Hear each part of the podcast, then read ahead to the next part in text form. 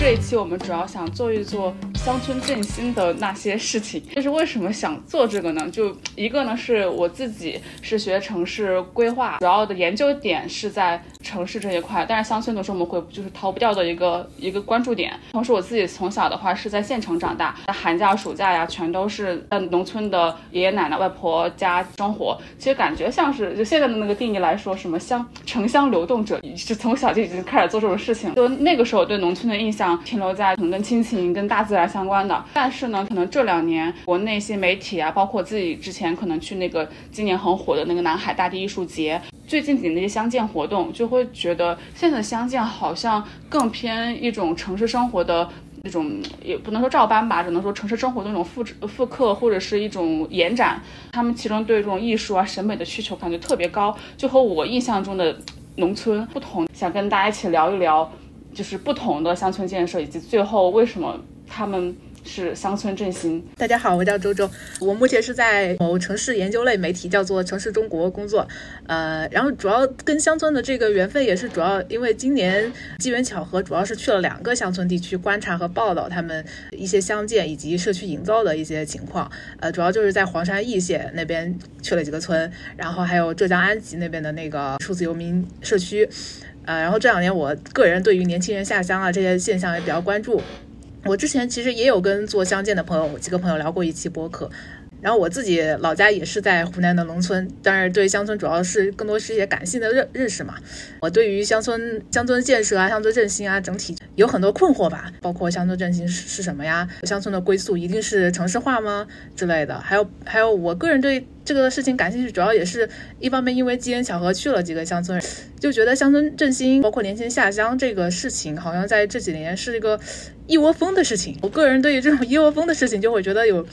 就就就挺有意思的，就不知道它它可能反映了一些社会背后的趋势啊，以及就大家一些心态，以及就是就就会想要在想它它到底是个是个什么东西吧。来，话筒交给 Z。呃，我是对，我是 Z，然后我呃我是个建筑师啊，前建筑师吧啊，现在也是建筑师了，对，很复杂，当然这个事情。就是个建筑师，我本科和研究生读的都是建筑学。我跟乡村的缘分的话。主要有这么几个方面，一个是我小时候，我家是苏北农村的一个非常恶名昭著的地方，徐州沛县。对，然后，嗯，我爸爸就是在农村生活的嘛，然后我小时候经常去农村，但我是县城长大的，就沛县长大。读建筑之后，我在本科的时候非常关注民居，所以说我在本科的时候，就暑假、寒暑假基本上就当时，会去各个村里面，去就就就就以我学校和以我老家。为中心到村里面去采集民民居相关的一些信息，然后在这个研究过程中就开始对农村感兴趣，因为我发现，就是这个民居的问题肯定没有农村问题更迫切嘛，对。然后这个东西其实在我读研之前的那个暑假达到了顶峰，因为我暑读研前那个暑假因为实习，然后也是跟民居相关的，当时我是在一个公司被派到广西的柳州的荣安县。做这个乡村普查，当然他是为了美丽乡村，在那里我花了两个月时间走了三百多个农村，然后在这个过程中就很受到冲击吧，就是觉得就一方面是在采居民居，但是整个乡村的面貌和乡村的经济情况，对，都给了我很大的冲击。我后来读研的时候去了新疆啊，对，去了新疆，当时主要在新疆读研。呃，我第一年没有定方向，对，当时主要还是想做民居啊，或者说是在地建筑啊、地域建筑之类的这方面的内容。但是因为我当时的导师中了一个国家自然科学基金，然后他的国家自然科学基金研究的是吐鲁番的吐鲁番的农村，吐鲁番的农村的公共空间。对，然后我在研二、研三这两年就去吐鲁番做了田野田野考察，然后在吐鲁番研究农村两年。然后这两年主要研究的是卡尔井村落，包括卡尔井村落的历史发展演变以及现状。呃，这些是我在学学术或者是生活相关中跟农村相关的内容。就是我其实刚开始并不是想要去关注农村，那后来其实是被怎么说被命运推着吧，就对跟民军产跟跟农村产生了那种纠葛。然后我回到上海之后，我第一份工作做的是旅旅游规划，那做的东西呢，其实也是。主要是在农村地区地区开发，就是风景比较好的地方，开发这种旅游区。二零二二零二二年、二零二一年是中国的地地产的那个启示录嘛，其就是就是就是那个末日之年，对。然后，那么我我就我见证了整个行业从最顶峰到到到一就是断崖式下跌的这个过程。然后，然后所以说我二零二三年就是今年就是四月份离职出来。与我的朋友，就是我的朋友，当时他接到了一个项目，对，很巧，他就在刚才那个周周说的浙江安吉，也就是他说的那个有数字游民的那个村附近，对，然后我们接到那个村的一个规划的一个任务委托，然后其实是规划、景观和建筑都有了，然后我就离职出来，跟我这个朋友一块儿去做了这个村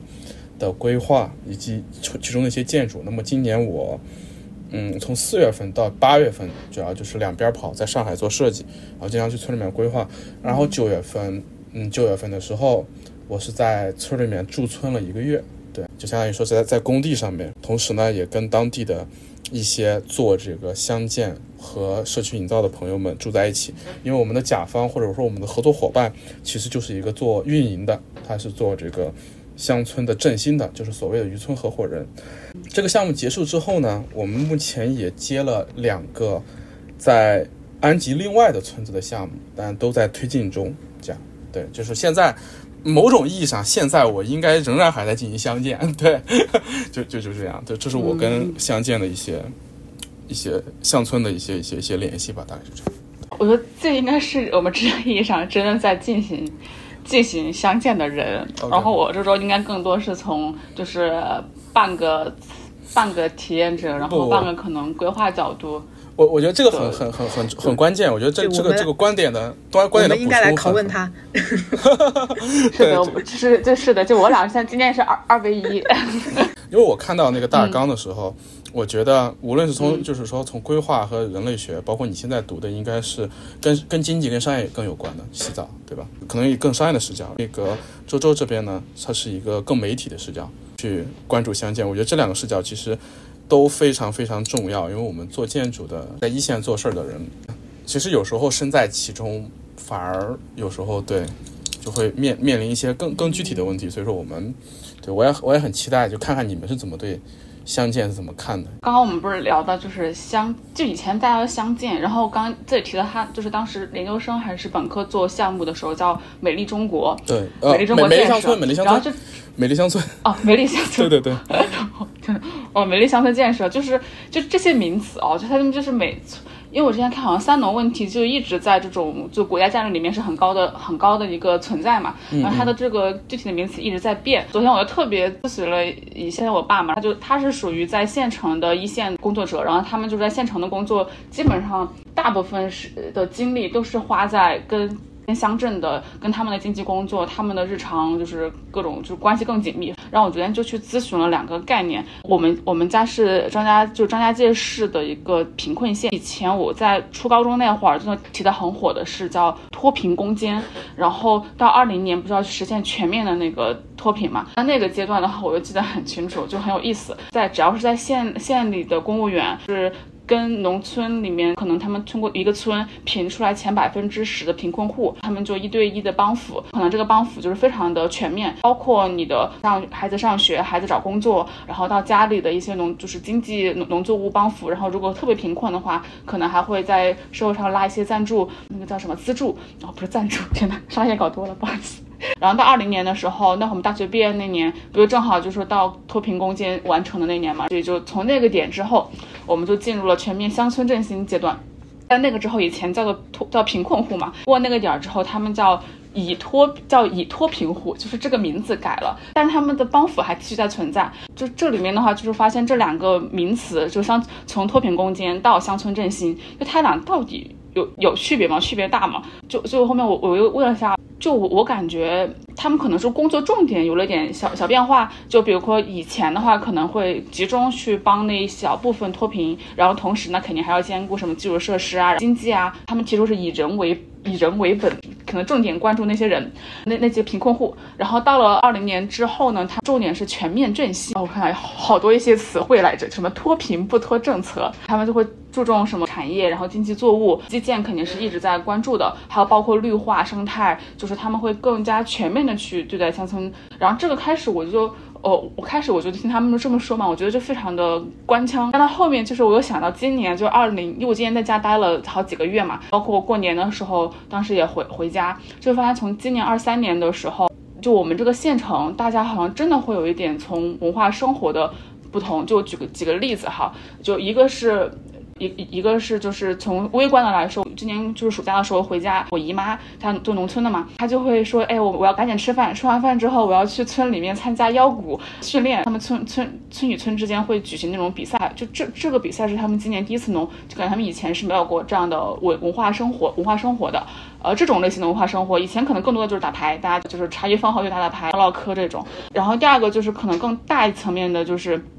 就是我听我爸说的，包括我也在朋友圈有看到过当地朋友转发，就他们今年搞了三县里搞了三个。跟农村或者是农农村文化相关的一些节日，就一个是今年过年元元宵那会儿，把我们一个乡村的物质文化遗产，一个类似于那种龙灯的感觉，国家级的非物质文化遗产，然后把他们弄了一个那种商更商业化或者更有趣的一个巡游节，在我们整个县城里面绕县城几周，然后有很多很好看的各种灯啊，然后我当时看那个抖音视频，全城的人真的就是在那个街道上面跟着那个灯走，我觉得好壮观。我长大到现在。为止，第一次看，第一次看到那种景象。然后第二个就他们还搞了，就一个文化局还搞了那个龙舟比赛，就这个以前也有的，但只是可能今年的话，他们就就整了一个更大规模的。然后第三个就是中国的大部分的旅游资源或者是文化资源，其实几乎都在乡村。我觉得这个自己待会儿可以聊一聊。这这两年，我们湖南省包括张家界嘛，又是以旅游为重点的，就是大家很强调旅游这个这个这个事情。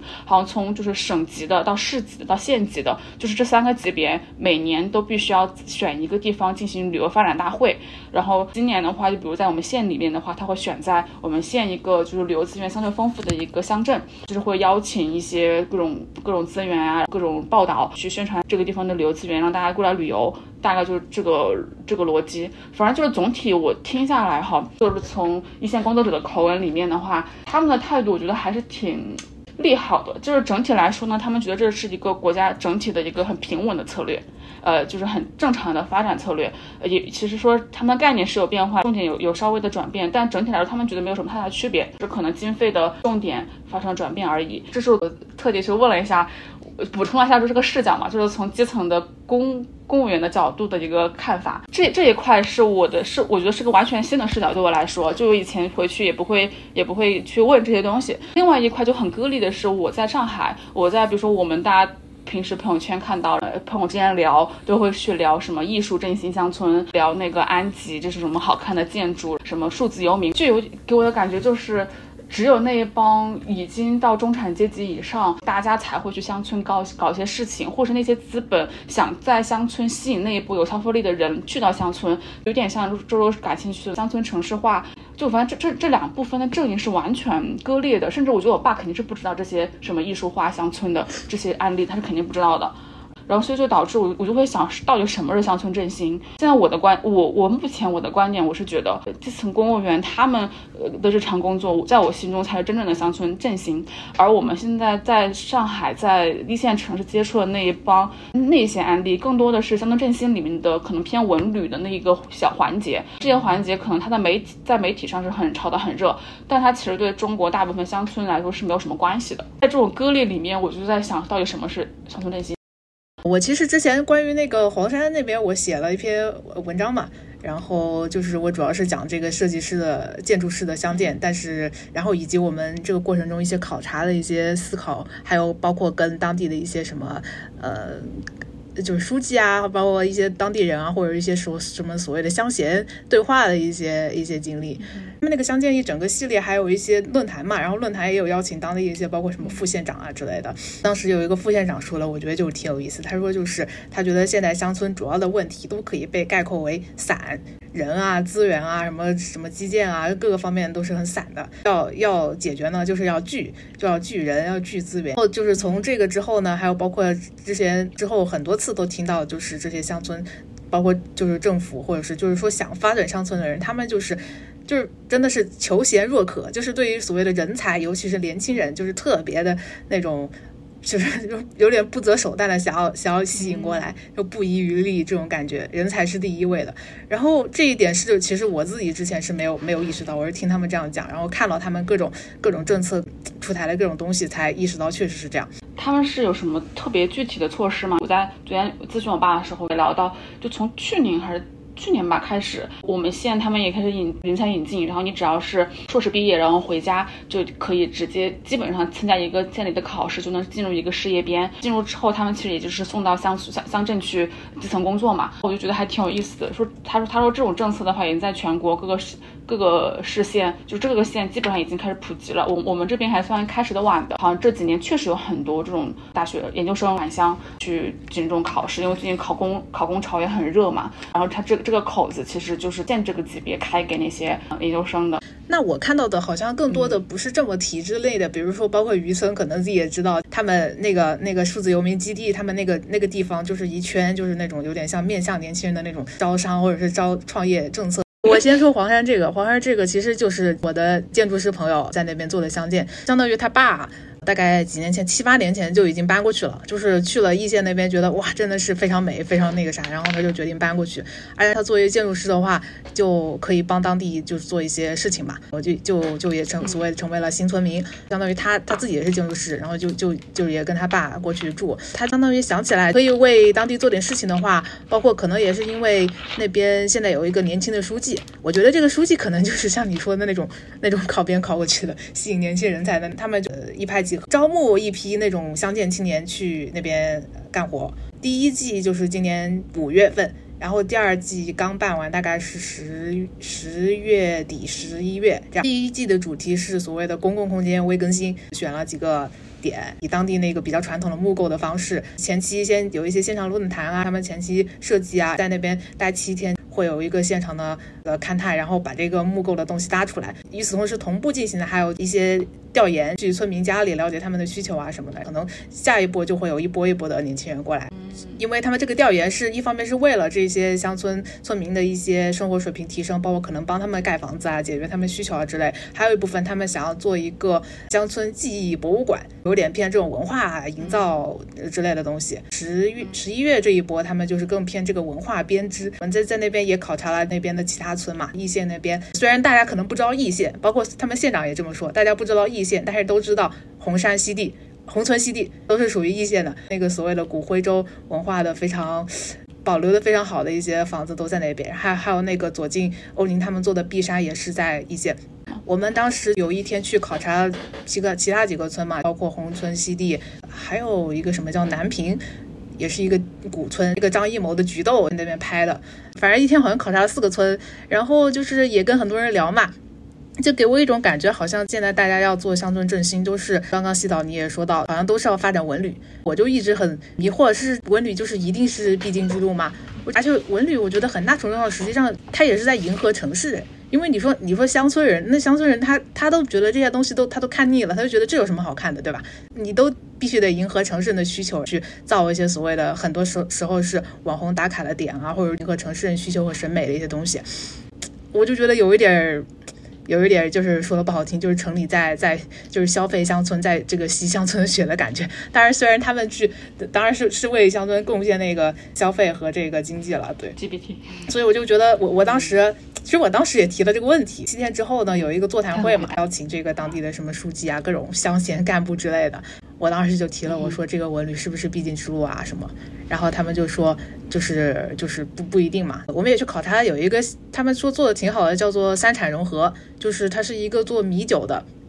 他们在那个村里有呃有一个门店。那个门店你就可以去那边喝嘛，然后可以看一个造酒的车间，但是这个车间景就明显它就只是搭这个场景，因为它大部分真真正去酿酿酒的是在那个县里的大工厂，它还有一些比如说田野风光的东西可以给游客去体验，嗯比如说从。大米怎么怎么怎么变到酒？你你田野的那些东西，你也可以去田野体验。你车间也可以在他们这个门店看，也可以在那边喝、那边消费什么。这种三产融合的，其实也也挺有意思。就你刚刚说那个文旅，是不是？我先说，因为我觉得这点 C 肯定更有发言权。但我就先说我的，我就我最我最近的想法，尤尤其昨天跟我爸聊完，就刚刚说文旅是不是必经发展？我觉得肯定不是，它只是。很小一部分有那个资源且县里的财政或者是市里的财就上上面的财政给他们有这个条去做一些所谓能够吸引城市人的那一波文旅项目的，对整个乡村来说微乎其微。而且到现在这个这个状况，一窝蜂蜂潮来了之后，因为前段时间我在帮赵赵做那个一个也是也是浙江周围一个村的艺术节的运营方案，就发现他们每个艺术节的模式，他们请的人都差不太多。最后你的运你的长期运营到底能有多成功，以及乡这些村民到底能不能够在那个你的这个文旅发展里面分到一杯羹？这样的运营团队和他的主创团队，还有他那个市政府的，就政府的一个支持力度，就这这些各种。天时地利人和能合在一起，能促进到这个地做到这个成功的这种这种机遇太少了。就是我我现在觉得，就到最后大家可能就是一个模仿，就跟城市里面的网红、网红街道、网红建筑的一个复制化就差不多了。就我目前的一个想法哈。对的对的，我也想补充一下，我觉得你你说这个文旅确实特别，它其实最微不足道，我觉得也是因为它好像是最容易复制的。你哪个村都是差不多的，都是有会有一些自然风光，有一些所谓保存的什么历史建筑啊之类的。然后现在所谓的网红打卡点嘛，这个最容易复制的嘛，对吧？虽然说其实其实有这个资源比付的是是少少的，大部分村它可能没有像红村西地或者是这个安吉坐拥莫干山或或者各种各种东西，这个真正的文旅资源特别稀少的文旅资源其实是少的，但是它就很容易复制。这个复制的问题就是在于它就会很容易同质化，大多数顶流。已经吸引了绝大多数的这个嗯游客，那剩下那些那些村怎么办？我就是你说到这个艺术节，当时我们的那个论坛也有谈到这一点，就就挺有意思的。就是说乡村其实最难做到的是向内扎根和向外链接，对于乡村建设和营造的一个问题。当时也有邀请一个在陕西那边做大地艺术节的老师。他们就说到，其实很多艺术节，你邀请来的人，首先你说都差不多嘛，然后他们都都都一次性的，你就算邀请大牌，首先他们很贵，然后来了之后，他们跟这个村就他们就没有什么历史的这个这个积淀，或者是跟对他没有什么什么情感，或者是不太了解，他就做一个东西也是硬生生的就这样插进来了，他就他就没有那种所谓我说的像内扎根性，然后可能他是想要向外链接，但是这个链接真正能能链到怎么样，可能他只是一个一个流量吸引呃。更外的人来知道知道你们这个村，但是他跟实际上跟这个村他关系也也也不大，就是只就是一个插进来的一个东西。那这怎么看呢？作为一个唯一我们里面有一非常一线的经验，我我其实刚才想问一下，就是刚才洗澡还有周周提到这些案例，其实我比较关心的一点是什么呢？就是钱从哪来的？刚才比如说洗澡刚才讲那个，无论是过去的那个，我们管它叫什么扶贫，到现在的全面乡村振兴。我我相信这里面都有大量的财财政投入在里面，就是就是这个这个财政投入的规模规模是还是蛮大的。当然跟我们整个的财政支出相比占比来讲，可能不是那么大，但还是蛮大的。具体的数字我我可能忘了，因为我毕竟不做这个研究已经三四年了。对我当时我去做研究的时候，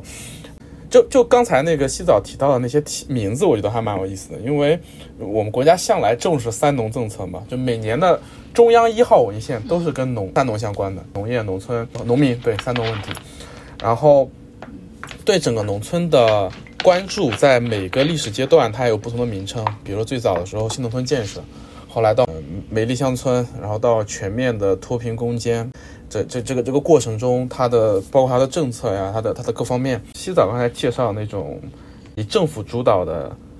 对农村的建设，它是一种一种帮扶嘛？它对一种不平衡的宏观调控，就我们可以这么说，城乡发展不平衡，然后这个不平衡中，我们利用我们这个财政手段对它进行再分配，对再分配，我们是这么说的。嗯，就是这里面其实我们看到这一类的操作，它依靠的是财政的直接的支出，相当相当相当的依靠这个东西，就是财政支出一旦断掉了，那这种东西就是。不可持续的。然后刚才周周提到的那种，我就很好奇，就比如说在黄山那个项目，它的金主是谁？就是是当地政府吗？还是有商业机构来来承担？这一个应该是当地政府的。嗯，它也是当地政府的。对对对，是，然后但是但是我发现安吉那边就是其实也很多也是政府啦，还有一个就是 DNA 是地产嘛，对对，就是好像是万科，对，我记得 DNA 啊不不不是不是是那个爱家，哦哦是上海的一个，对对对。其实刚才还有就是说到文旅这一点，提到文旅，我们还是提到就是这个钱的问题，就是我我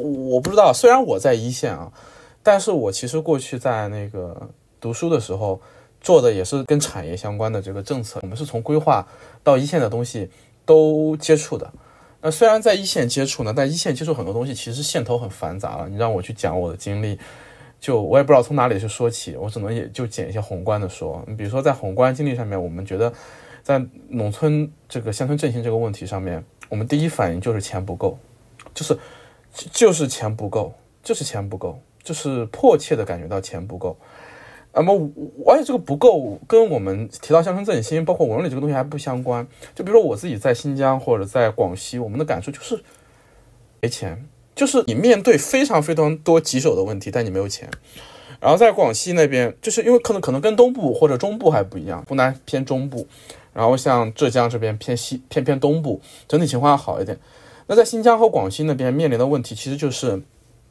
农村的资源的极度匮乏。和它的产业的极度凋敝，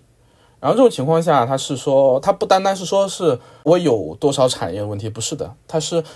会影响到民生，就比如说有没有干净的水，有没有干净的厕所，那小小小朋友去读书的话，他的这个学校的覆盖能不能到每个村都覆盖，这样。就是它很很很现实的问题，包括但其实更现实还有危危房的问题等等。那我们建筑建筑行业去看了。那我们面临这些问题的时候，是发现我们的整个农村已经没有能力自己去解决这些问题了。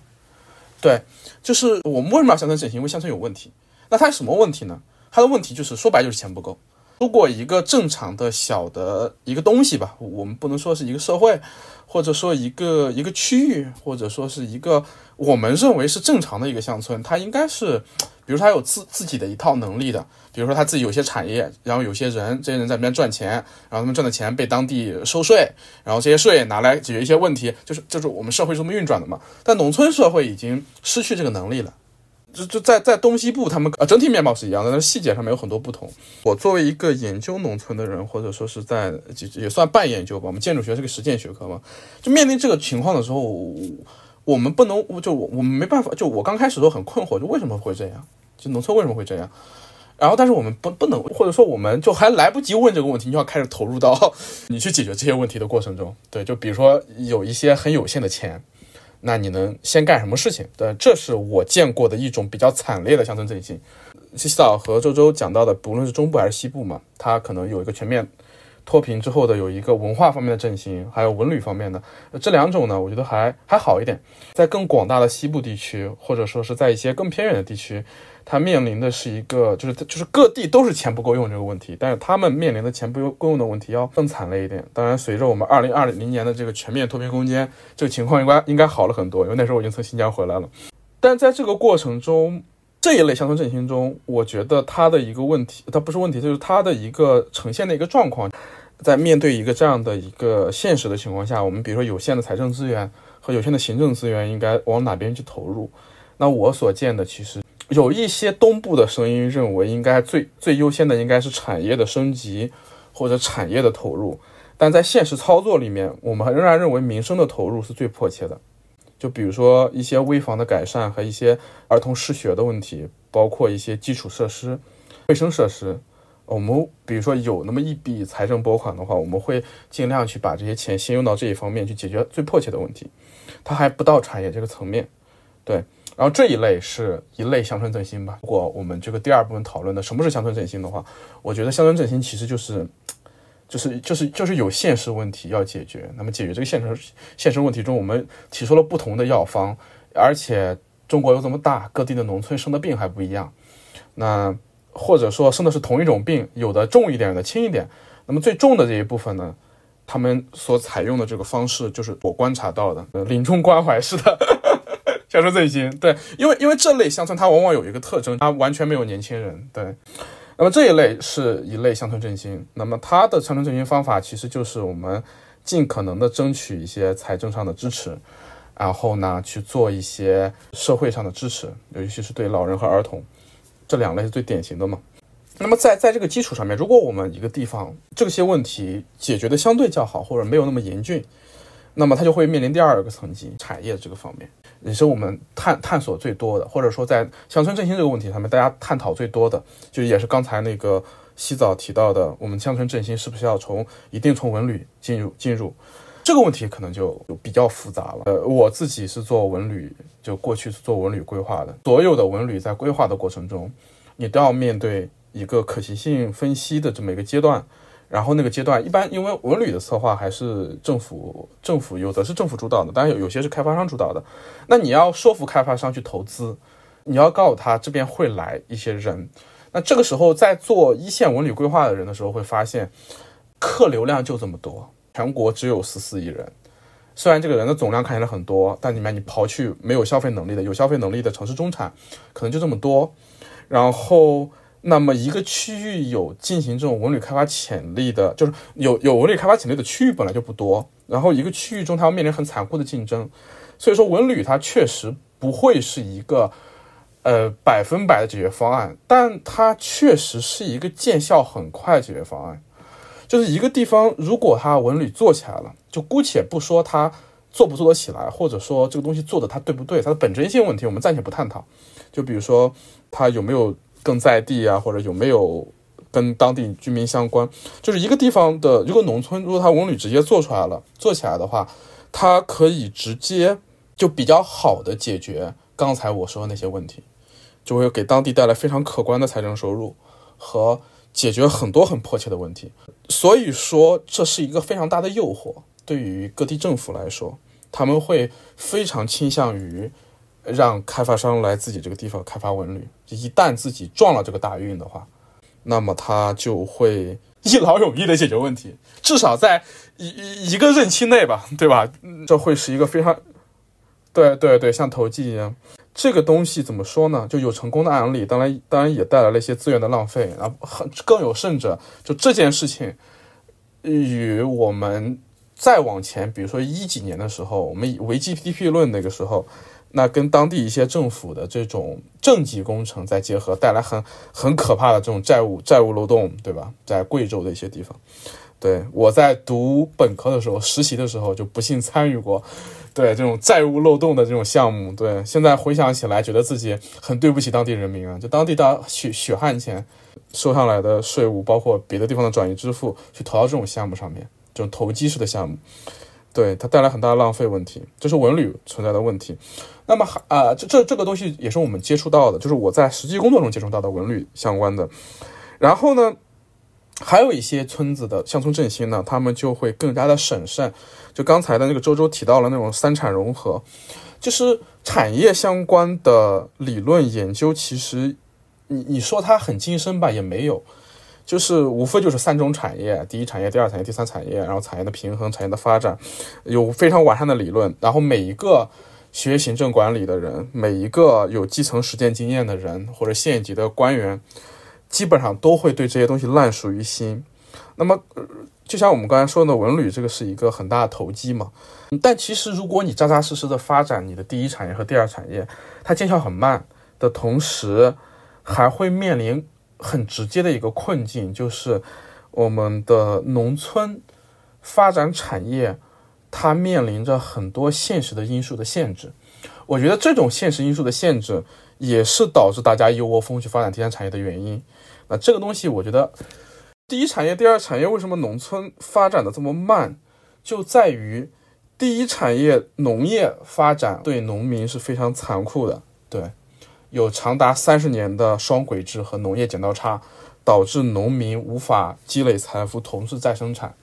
那么这个东西就是一个我们所有人的要共同面对的一个历史原因。那这是造成了第一产业的整个的凋敝和落后的一个很重要的原因。那这方面其实正规的研究有很多了，比如温铁军，温铁军老师早年间对吧，是一个很好的。这学者不知道为什么最近跟观察网搞搞搞起来之后变成这这样子了。第二产业它天然的要求就是说，第二产业是一个非常需要高规模效应的一个产业，就是就是工业发展，你在你在农村发展工业这玩意儿听起来就很傻逼啊。嗯，就是我我为什么不在城里面去发展呢？对吧？它有更熟练的技术工人，然后有更好的产业链和规模效应，这个。这个第二产业，我在农村发展是没有没有可能的，对吧？那么，嗯，首先我们必须要说，我们也不能说我们国家都不行，就是农村的凋敝是一个全世界都在面临的问题。然后农村城乡发展的不平衡，在全世界都在面对，不单单是我们国家，呃，东亚的国家，比如说日本和韩国，再比如说欧洲和美国，发达国家都会面临这种农村比城市发展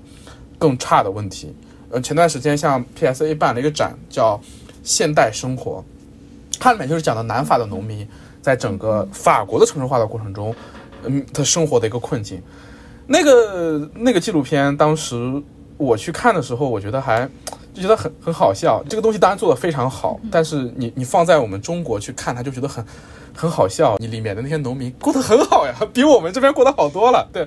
但是但是但是但是但但但它确实是一个全世界的问题。那么其实整个七十年代、七八十年代，全世界包括日本和美国都在围绕乡村问题去做研究。然后大家的大家呢，就是说都有一些实践，都有失败的地方，也都有好的地方，但它总体来讲是一个怎么说？一个相对的平衡。那么比如说在二零一九年的时候，我跟上海同济大学这边举办过一次那个城乡统筹那个什么城城乡发展的一个一个一个研讨会，请了很多国外的学者来，那日本的学者啊，美国的学者，新加坡的学者来了很多。呃，年轻的学者如果对中国很了解的啊，他们就会愁眉苦脸；但年纪大的学者，他们有一种，他们就会跟我们说：“你们放心啦，中国在继续发展，呃，城乡的这个差距会越越来越小。”但是呢，其实呢，我们国家不单单面临整个全世界都在面临的问题，那么国家还面临的问题是，我们过去历史上积累的对农村的这种不公平的财政政策，和现在事实上还存在的。这种对政策的非常，呃非常强的干预，那这两者其实都是不利于农村去发展的。所以你说，如果让我给结论，我现在就给结论了，就我对乡建或者我对农村的整个发展非常悲观的，就持一个非常悲观的态度。就目前来看，就是无论从哪个产业进进入，都是比较悲观的，在在当下。你指的悲观是指？就是就是我对乡村振兴这件事情比较悲观。就比如说，大家知道乡村有问题，然后大家要解决这个问题，但解解决这个问题，它我觉得首先你需要的一个就是你要勇敢的面对这个问题到底是什么问题。就是如果我们不知道它是个什么问题，我们没办法解决它。不单单是建制的问题，不单单说是啊政府不愿意承认这个问题，不是的，这里面还涉及到，比如说那在过去因为。对农村的双轨制和剪刀差先富裕起来的城市居民如何看待自己的 历史地位的一个问题，对吧？那那那那那你你确实是吃了这个红利嘛？那你愿不愿意去去去去正视这段历史？这不单单是说我们的政府愿不愿意去正视这段历史的问题，那很多城市居民 可能也很难去正视这段历史的。因为为什么呢？我我我当时在我们大纲里面提到了几部电影了，就是那个《山海情》，那《山海情》就是典型的一个。我不愿意去正视这段历史的一个一个典型的影视作品。那部电影，它那部剧里面，它里面讲的就是扶贫，讲的是很早之前的扶贫，就八九十年代的扶贫，知青下乡的时候的扶贫。那他对农村的整个的描述，就是一种没有主体性的，就是农民愚昧无知、懒惰，然后这些东西导致他们贫困。那么这种叙事在我们当下的扶贫中仍然比比皆是。就很多人，尤其是城市居民，在网上描述农村问题的时候，他们会说农村人穷是因为他们懒。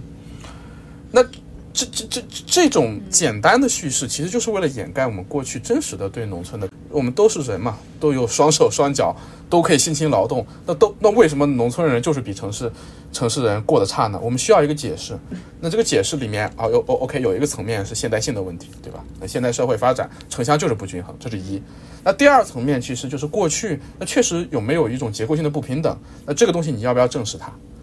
呃，这这又是一个层面，对吧？那如果你不想要去看面对这两个层面的话，你可以去发明一种叙事，说这个 农村人就是懒，那就这这这那这那你这就没办法交流了嘛，对吧？那其实呢，我们官方在进行农村在扶贫的时候，就是他有时候他鼓励的是第二种叙事，呃，鼓励的是一种。一种自上而下我来帮你的叙事，这种东西其实我觉得这个东西，温铁军同志早年的时候非常强调农村为城市的承担，就是他有一个著名的理论，我们国家每当遇到大的危机的时候，都会先牺牲农民来缓解危机，在在大跃进的时候，在包括嗯那个什么知青下乡的时候，他他有这套理论去支撑他。那近些年来，整个人的观点是一个三百六十度的转变，呃一百八十度的转变。他不再提这些东西了，也不再提农村的承担了。我们可以说一些国外的经验。其实，在我做研究的过程中，我发现乡村振兴在每个国家都有自己相关的尝试，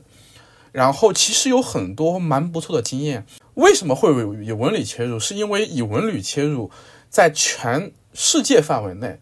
都算是比较成功的。成功的一个经验，那么我我可以跟大家聊聊为什么它是一个成功的经验。就如果我们把整个城乡关系看成一个经济系统，就单单纯从经济系统上去看的话，那么我们确实可以用一二三三产三产融合去看待农村和城市的一个关系。那么农村能提供的是什么呢？就是农村它之所以叫农村，就因为它从事农业。那么农村它就是去生产农业用品的，农农就是农农这个叫农农产品的，对吧？那么它的经济的生态位是非常确定的，在一个正常社会里面，那农产品它会有一个自己的，呃，叫做什么，叫做价格均衡的一个点，在绝大多数国家里面，比如说是崇尚这种。就怎么说，经济自由主义的国家里面，它农业消费品虽然作为一个国家，虽然会对它有所有所把控，但它整体来讲，农产品是可以卖到它的一个应用价格的。呃，这样的一个一个一个情况呢，所以说农村其实你单单就是我不管别的，我就种地，那我其实也是可以获得一些，呃，就是可以做一作为一个是一个小的一个经济体，我是完完全全可以正常运转的，对我是有有财力去解决我面对的现实问题的。就比如说建学校、建养老院等等，对，然后农村的一些基础设施，但农村和城市的这种城乡不平衡，它确实是有这种不平衡的，就在于不同的产业，它的利润啊，或者说它的发展规模呀，各方面它是不一样的。那第一产业跟第二产业、第三产业相比，就是要落后一点。那么所以说，主流的国家采取的方式都是用第三产业去，就是尤其文旅产业去反哺农村。那么一般都是通过一些政策的手段，去鼓励城市人到农村中去消费，以这种方式来反哺农村。那么每个地方采取的方式都不一样，那这个方式确实是一个 work 的方式，确实是 work 的。如果一个社会的财富相对平均，一个社会里面有一个庞大的呃城市的中产的消费消费的一个群体，那么他们的消费是能够反哺农村的。那么这么这那么里面其实就会有两种方式，一种方式是增加农产品的附加值，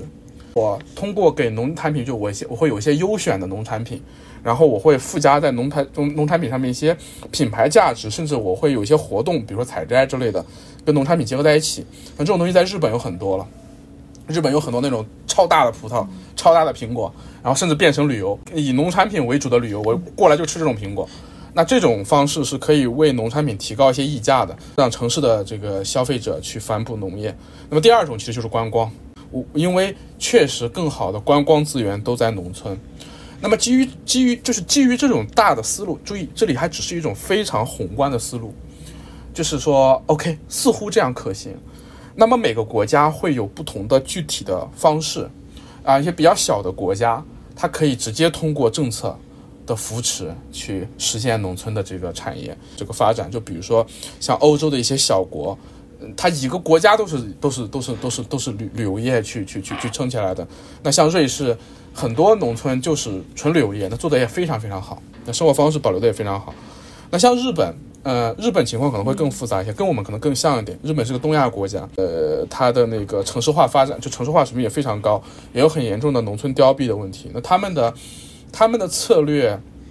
会更完整，他们有一套非常完整的对农村的产业扶持政策，包括最近这个福岛核废水这件事情。那其实产业产业部门也在中间去鼓励大家买福岛的东西。那这其实就是一种他们自己的一种调调试方式。那还比较典型的就是说，他们因为日本这个国家，他们会非常非常怎么说，做事有条理，他们会把东西设计的很细。像日本的三产融合做到什么地步呢？他们会会设计一套体系，比如说像乡村驿站体系，那么就会把高速的公路的服务站去跟农村结合起来，让农村去围绕这个高速公路的服务站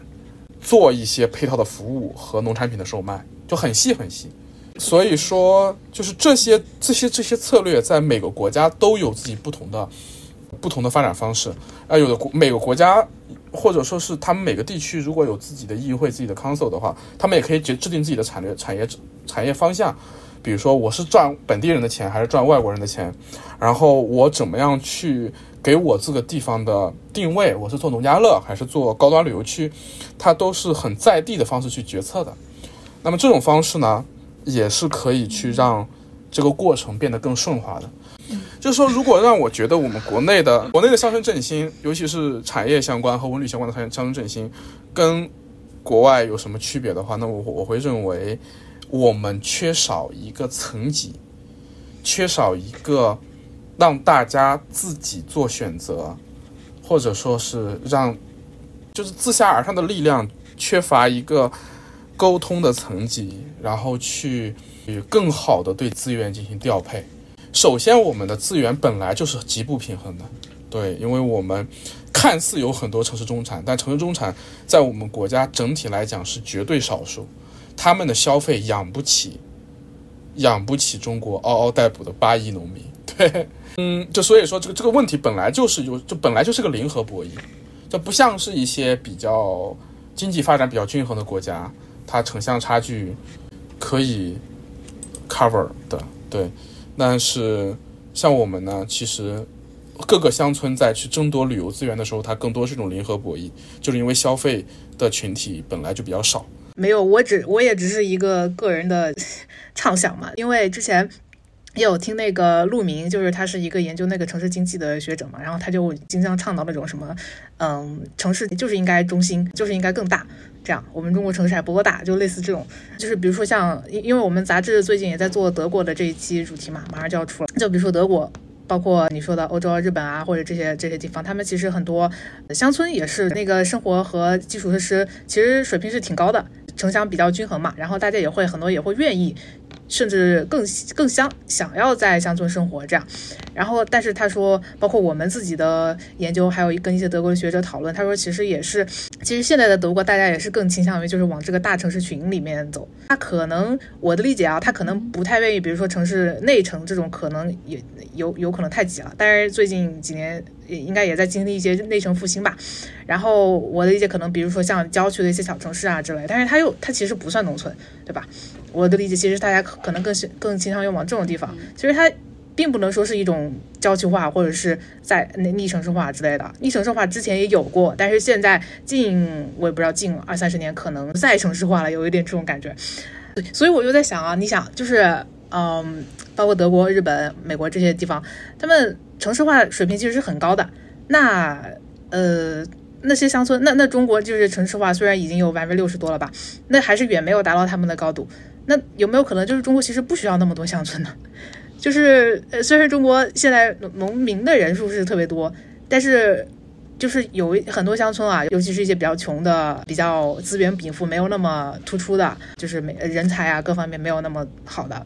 那可能他们就就宿命就是就是凋敝，就是就是消失这样。呃，包括里面有提到说。尤其是现在村里的年轻人，对吧？都是去会去城里工作的，然后就只剩下老人。那老人去了之后，那这这这村就没了，对吧？所以我就觉得好像可能这个很多村的就是命运就是会这样，嗯，也可能也是一种自然规律吧。因为包括现在发发达国家的人城人也在开始没有那么想要待在乡村，他们就算待在乡村，也不是说从事农业，就是包括自己刚刚说到这个农产品的问题，我的理解是。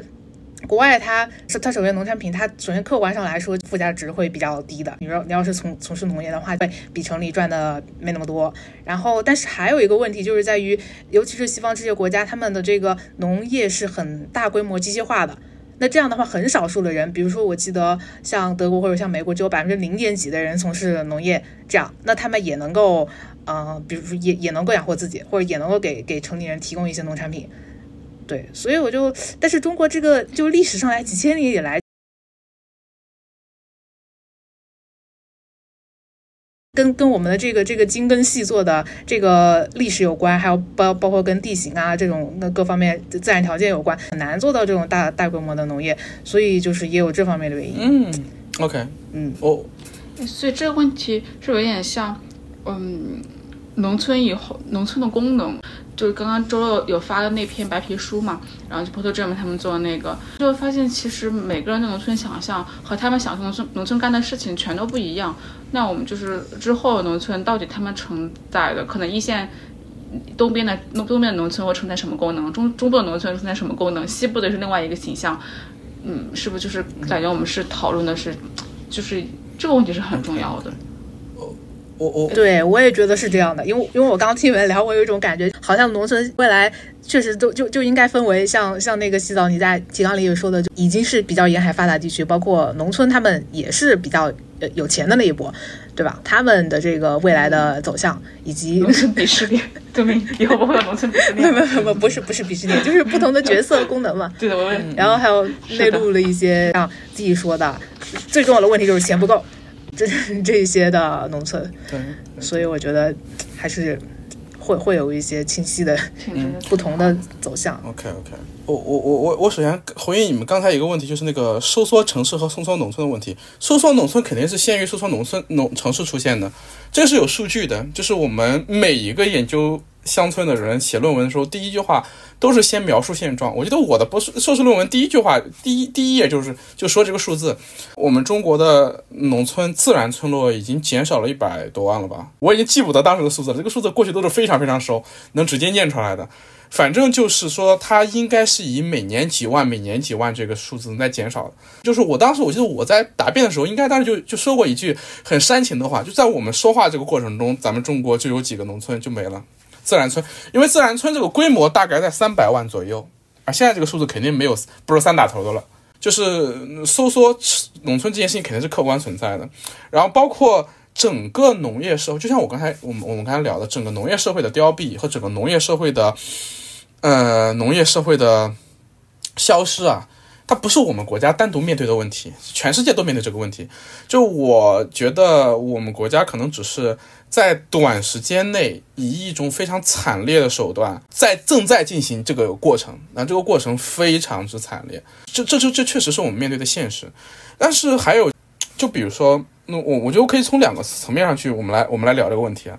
就比如说，我们先看看就一个一个整体的情况。确实，在发达国家里面，农村的他们的城市化跟我们的城市化呈现的情况是不太一样。第一，当然我们会说他们起步早啊，这些万恶的帝国主义当年殖民啊，怎么着就开始城市化了，对吧？咱们那三百年前的事儿了。但他们现在就是说我用极少的农业人口就可以养活，就可以完成农业的一个需求，对吧？那么。呃，我农村中就是他们的农村的居民有相当一部分都是服务业的，所以说就是就就其实这个场景就是我刚才讲的，就是呃，在一些比较发达的国家，他们的农村已经完成了一次转型，从农业向第三产业的转型。那这个转型方向也是我们想学的，对吧？也是也是中国想学的。为什么我们想学它呢？首先我在。补一句，这里我必须要说一下，因为如果这个这个这期播客在我的播播客里面也放的话，我的播客已经不止阴阳了一次了啊！就是我很很很很反对陆明的观点，对我都不加陆明老师了。对，我觉得他的那个观念完全就是书斋里面的学者的傲慢。学者们在书斋里面讨论产业政策、讨论城乡关系的时候，好就好像在玩游戏一样，就玩文明，这个数值拨来拨去就完了，什么？中国需不需要那么多城市？中国需不需要那么多农民？这句话说起来很轻巧的，但这话就是，如果一个城市在三十年内消失的话，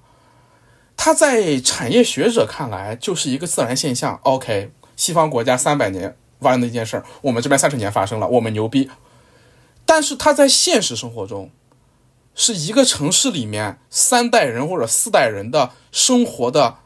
就被历史碾成灰尘了。就是过去中国的城市化，你作为一个学者，如果如果你在体制内没办法，就只能说它是一个伟大的创举，那我觉得也没事儿。但是你不能说着说着把自己也给说进去了。就是过去的三十年的这个城市化过程是很惨烈的，就在于一个正常社会不应该以这么猛烈的速度去，去去去去去去去让这件事情发生。我我不知道怎么形容，当然当然也可以说我们就是就历史历史节点在这儿，对吧？你你不能该发展了不发展。比如说我们在一线去看这个城市化问题给给当地居民带来的问题，它它它不是一个产业政策上面说这个从农村在在产业生态上面没有价值了，它就该消失。这就是我当时在提纲里面推荐的另外一部电影，叫《第一次的离别》。就是你会看这个城市化的过程，对一个家庭的影响是非常具体的，是叭的一下把这个家庭撕成两份儿，撕成撕成撕成两下。就是如果城市呃城市化在一个具体的农村家庭中，在这一代人身上发生了，这代人必然要面对一个离开土地的伤痛。我们说这个离开土地的伤痛，它不是浪漫化的，说我离开了一种田园生活，不是的，是我这些家庭成员中，不是所有人都会被城市接纳，我要放弃哪个？这这个很现实的东西。所以说，第一次离别里面，我要带着我的孩子进城的话，我老父亲就要扔在家家里面让他等死啊！这是这是这是真实的城市化。所以说我完全就是我能理解产业政策学者和公共政策学者，在在在研究过程中，他们必须把这个过程抽象化，这个我我完全理解。但是就不能说我通过这种抽象化的研究得出一个结论之后，我就非常傲慢的认为这个结论可以解释一切。就比如说，中国需不需要农村那么多农村？中国需不需要这么多能吃城市？我觉得这个东西不应该交给产业政的学者。他应该交给每一个家庭去自己做选择，或者说，我们应该给每个家庭更多的选择。在一个健康的社会里面，它应该是我有选择，或者说我能够从容的做选择，而不是我被时代，我被另外一群在桌上讨论数字的人决定命运。就这是我的一个很强的关注。对对对对，大概是这样。嗯。哇，那你这个点感觉就解释了我们最后那个问题：乡村何去何从嘛？刚记得这番话，就是让让我回回想起那个割裂感。我就是今天好多次我都会提到这个割裂感，但我一直没有太用语言表述出来这个是什么。然后刚刚他这个感觉就是有一个。就一方面是从个体的角度，可能是从我周围，不管是我高中、初中，我周围这些从农村过来读书的朋友，还是我每一个亲戚，还是我甚至我回家过年回要回老家那那些爷爷奶奶这种。更亲的一一一帮人，就就我看他们身上的故事，不管他们是进城打工，然后是孙子在这边被长被带大，连春节都是一种都是一场离别，差不多这种现象。然后他们现在的小学，什么我妈以前的小学也全都被搬到了镇，搬到了镇镇里，就是个体的案例。另外一边呢，刚我我们所有谈到的一些，可能从我们又从一个城市或者从一个学学科研究的角度看到所有的政策，包括一些什么管理者呀，或者是我们从新闻报道上看到这一些。就就这种这种割裂感吧，然后刚刚最最后提出的那个点，这种选多种选择，它是不是就是相相近的意义吧？就是相见到现在的话，发达地区你可能有经济资源，然后有政治资源，离大城市近，有这些有所谓的游游游客资源，这一类你可能会发展一些我我第三产业文旅，然后中部地区可能是发展继续发展一些农业什么第三第二可能往第二产业转变，再再往更西部的话，可能就。基础建建设主要还在民生这方面，就不管他们是做什么，我觉得我们想的目的可能是能让农民有更多的选择，就是没有说所所谓的真的放弃，没有放弃农村这一个说法，还让他们能够选择回去。这些这些人可能是在地的农民，也有可能是有一些返乡的农民，也有可能是原来的城里人，他们想去体验农村生活，就让这种不同类型的人能够到不同。类型的农村，然后都能找到那个地点，可能这是相见的意义。嗯，就是我觉得这个，就是之前在想我们为什么要相见，以及就是大家每天在其中三农啊什么的，跟我有关系吗？就是就说的不好听，就是因为我是一个已经从农村出来的、脱离乡土的人，那我那那现在现在这个跟我好像关系真的很很很微很很小很小。嗯嗯，我觉得这个点还蛮好的，对，哎，这个点对很好很好。我这个，哦，就是为什么要做？你这个让我想到我在我那篇文章里面写了一句，就是关于这个什么乡村振兴的这个关键是在于向内扎根和向外链接。然后之前那个论坛上有一个。研究员他就说，用“中间人”这个词一个词总结一系列的相见或者是在地的是实践。他说，这个中间人需要具备极强的沟通能力和知识背景，能在政府、市场、居民之间穿梭，来对接和转移不同的话语体系。然后，呃，我我我们当时就是相见那些同学，我跟他们聊，他们说就是其实挺希望有一些就是所谓的返乡青年来做这种中间人，我觉得其实还挺适合的。他们指的返乡就是原来是在就是原来就是就是这个村里长大的，就是就像你嘛。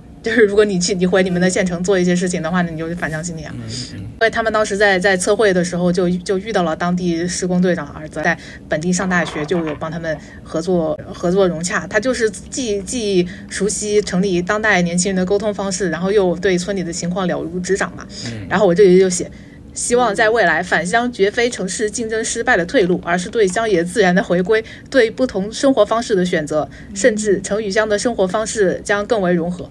就我我我瞎写的，但是我还挺想讨论这个，就是关于现在很多年轻人好像有一一波一波的这种下乡热之类的。我感觉，Z 你之前说了很多这个关于我理解为一一种呃有点历史包袱的这种感觉，就是其实现在在城里长大的年轻人。他们是没有这种历史包袱的，他们根本就不知道农村，甚至连农村怎么样都不知道。他们也不知道这个农农村农业为什么就是现在这么惨，对吧？过去几十年的什么政策之类的。那他们其实是对乡村抱着一种浪漫化的想象，说的不好听一点，或者因为在城里待待腻了，然后又又卷累又挤各方面，然后觉得乡村至少有有乡野有自然嘛，然后就会有很多这种想要下乡，就是包括。创业啊，开店啊，或者是半农半 X，是一种非常时尚的说法。所以是什么说法？就是你可以查一下 半农半 X，就是就是某种斜杠，某种斜杠。对对，就是你一半做农业，一半哦，嗯，我也不知道，可你可以可以搞文旅啊，可以搞一些什么乡村可持续的一些事情啊，可以开店啊什么的。对，然后然后这些人，那个乡村肯定是很欢迎的，因为对对于他们都是人才嘛。对，包括我当时在那个安吉那边，我看到他们就是有很多展板，就是说这些数字游民其实都是满足他们吸引人才的 KPI。虽然说这些数字游民都是去躺的，其实就是你很就是留下来人很少，呃，很少很少嘛。我理解，我跟他们那些人讨论，大家可能就是理解为一种有点量变产生质变的感觉。你你来那么多那么多人，对吧？你现在这种方式再怎么样，它比那种文旅那种纯粹是吸引一次性的过客也好。它是一种稳定输入年轻人的方式，虽然说大家可能只是去躺去在内部搜索，他们跟乡村其实不会发生什么关系，就是只是把它当当背景，当一种欣赏的一种景观的感觉，对。但是就是其实其实他们对于乡村都都成了人才，虽然对这个问题我也有有点怀疑啊，但是就就拭目以待吧。啊，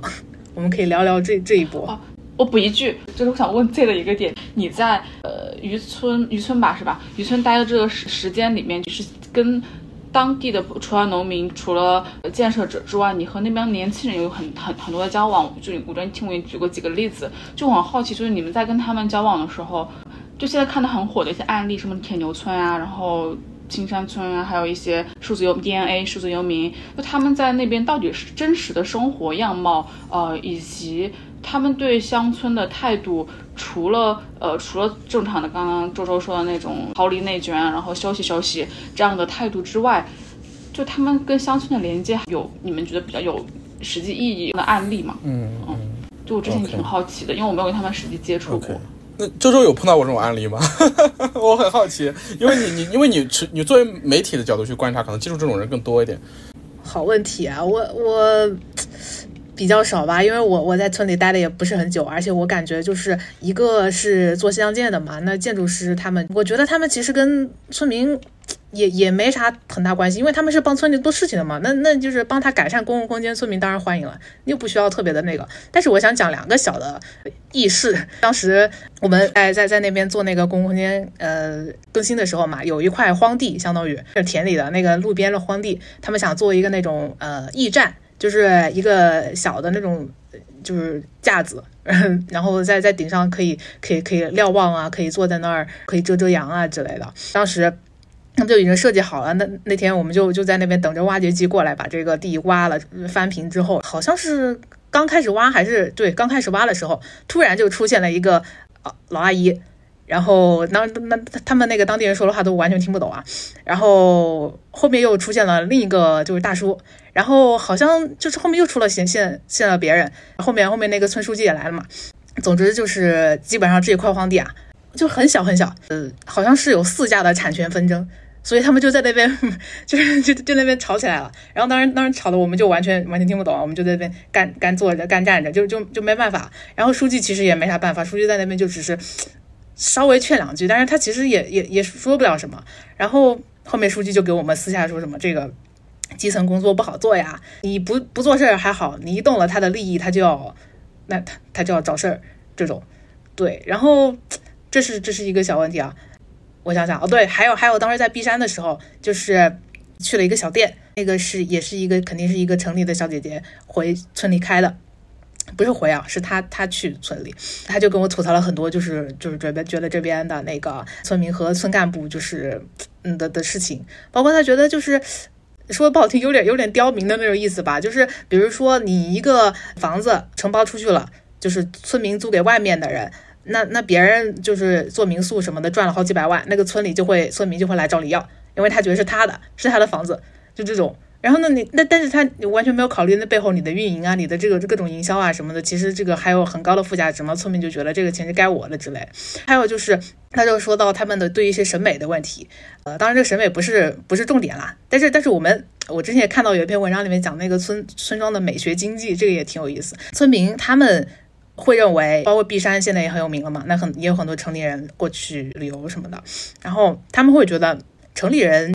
想要看城里的东西。就是我们就想要把把我们这个环境做的做的更加的像像城市，更加我我我也不知道怎么样叫像城市啊，可能就是比如说墙做的怎么样干净一点，或者或者刷的那种那种过于整洁。当时他还给我看了，就是他对面的一面一面墙。但是城里人你你懂的，过去肯定都是要看乡村的呀。但是村民又会觉得，那我们村里这这有啥好看的呀，对吧？就他他们就会觉得城市还是一种更加值得向往的一种状态。我们要提升这个生活品质，或者是把改善环境，我们就应该朝着城市的方向来努力。